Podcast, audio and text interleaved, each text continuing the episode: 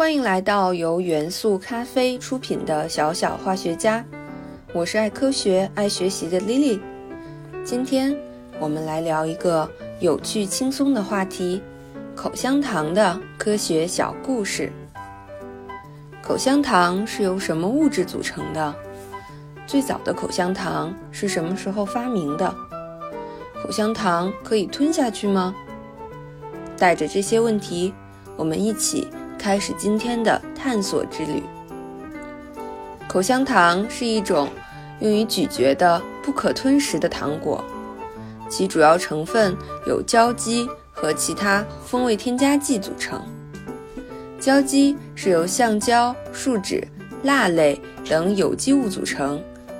其中的橡胶最初取自天然热带糖胶树胶，后来由于天然树胶的供应不足，现已基本由合成物质取代，如丁苯橡胶、丁基橡胶等等。树脂的作用是令橡胶溶解，并使其他物质融入橡胶。蜡类能够起到软化口香糖的作用。为口香糖提供适宜的咀嚼口感。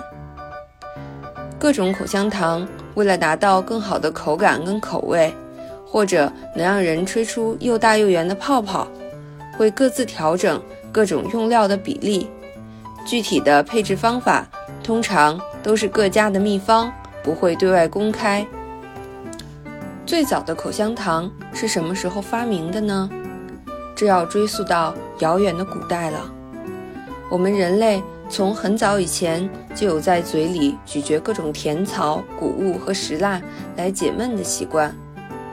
二零零七年，一支来自英国的考古队在距离芬兰首都赫尔辛基三百八十公里的一个村庄，发掘出了一块来自新石器时代的碳化白化皮焦油。这块焦油上密布着古代人类的齿印。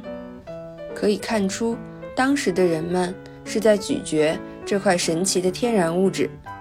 这项考古发现将人类口香糖的历史一口气推到了新石器时代，那么久远呀！后来，在古希腊时期，在伟大的诗人荷马的故乡齐奥斯岛上，生长着一种能够散发出浓郁气味的乳香树。古希腊人把乳香树分泌出来的汁液称之为“上帝之泪”。古希腊人从很早开始就有咀嚼乳香树树脂清洁牙齿、保持口腔清新的好习惯呢。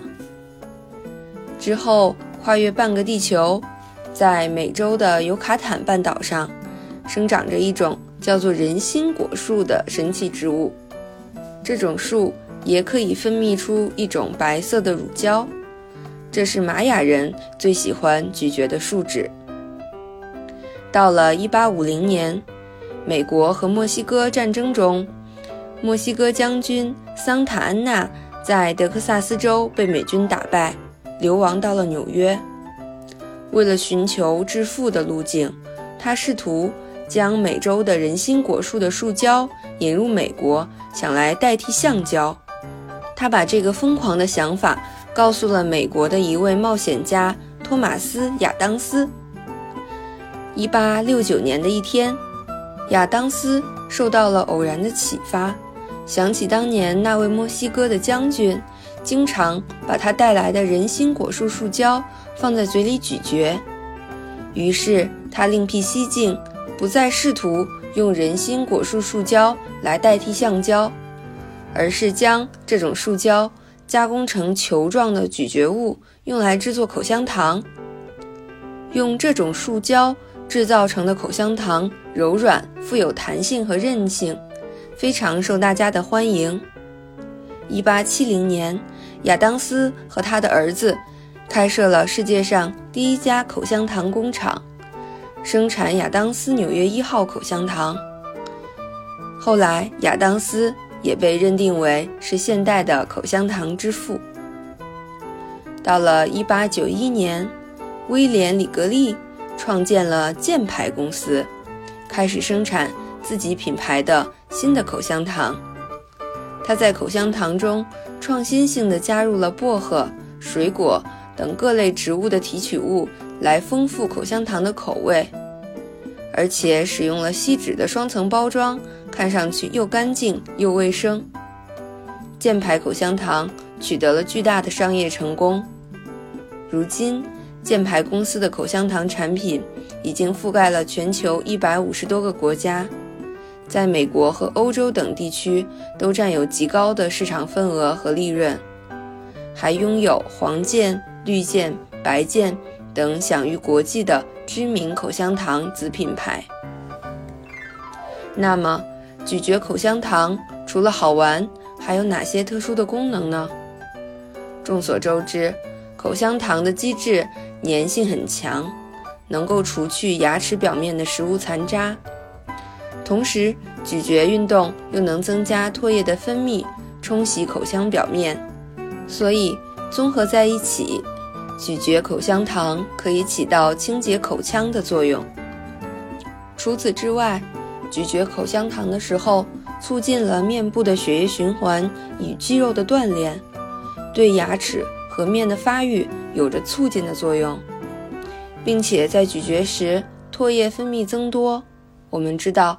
唾液是一种消化液，所以增多的唾液也可以起到促进消化的作用。您可能不知道，咀嚼口香糖还有利于提高人们做事情的专注度、注意力以及一定的警觉性呢。以适度的力量咀嚼口香糖，还是保持大脑神经细胞活动的有效方法。最最有趣的是。咀嚼还有利于瘦身，在咀嚼运动的刺激下，下颌部的神经会向大脑中控制食欲的脑区发送“我吃饱了”的信号。我们的大脑在接受到这个信息之后，饥饿感就会在一定程度上消减，所以咀嚼口香糖可以起到减肥瘦身的作用呢。说了口香糖这么多好处，但并不是嚼得越多越好。凡事过犹不及，长时间咀嚼口香糖会造成咬肌疲劳，可能会造成下颌关节的损伤，并且由于口香糖中含有糖分，咀嚼时糖分会长时间的在口腔内停留，导致龋齿。此外，青少年处在身体的发育期，如果过多的咀嚼口香糖。可能导致咬肌的过度锻炼，刺激下颚的肌肉和骨骼的发育，最终会影响孩子的脸型，甚至出现国字脸的可能。所以偶尔嚼一嚼，千万不要多嚼哦。说到这里，朋友们会问：口香糖可以吞下去吗？答案是可以，但是并不建议你吞下去。原因是口香糖所含的胶基。多不被消化，所以口香糖吃下去之后，里面的物质不会在消化道内被分解，所以如果一不小心误吞后，经过胃酸和各种消化酶的作用，除了部分的胃力被吸收之外，大部分都会随我们的粪便被排出。即便是排出，也不可以掉以轻心，尤其是小孩子，最好不要吃口香糖和泡泡糖。孩子的消化道和气道是窄小的，一旦误吞，胶基容易堵住消化道，甚至呛进气管，造成非常高的风险。所以家长朋友一定要避免孩子误吞口香糖哦。好了，今天的小小化学家就到这里。我是来自元素咖啡、爱科学、爱学习的 Lily，我们下期见。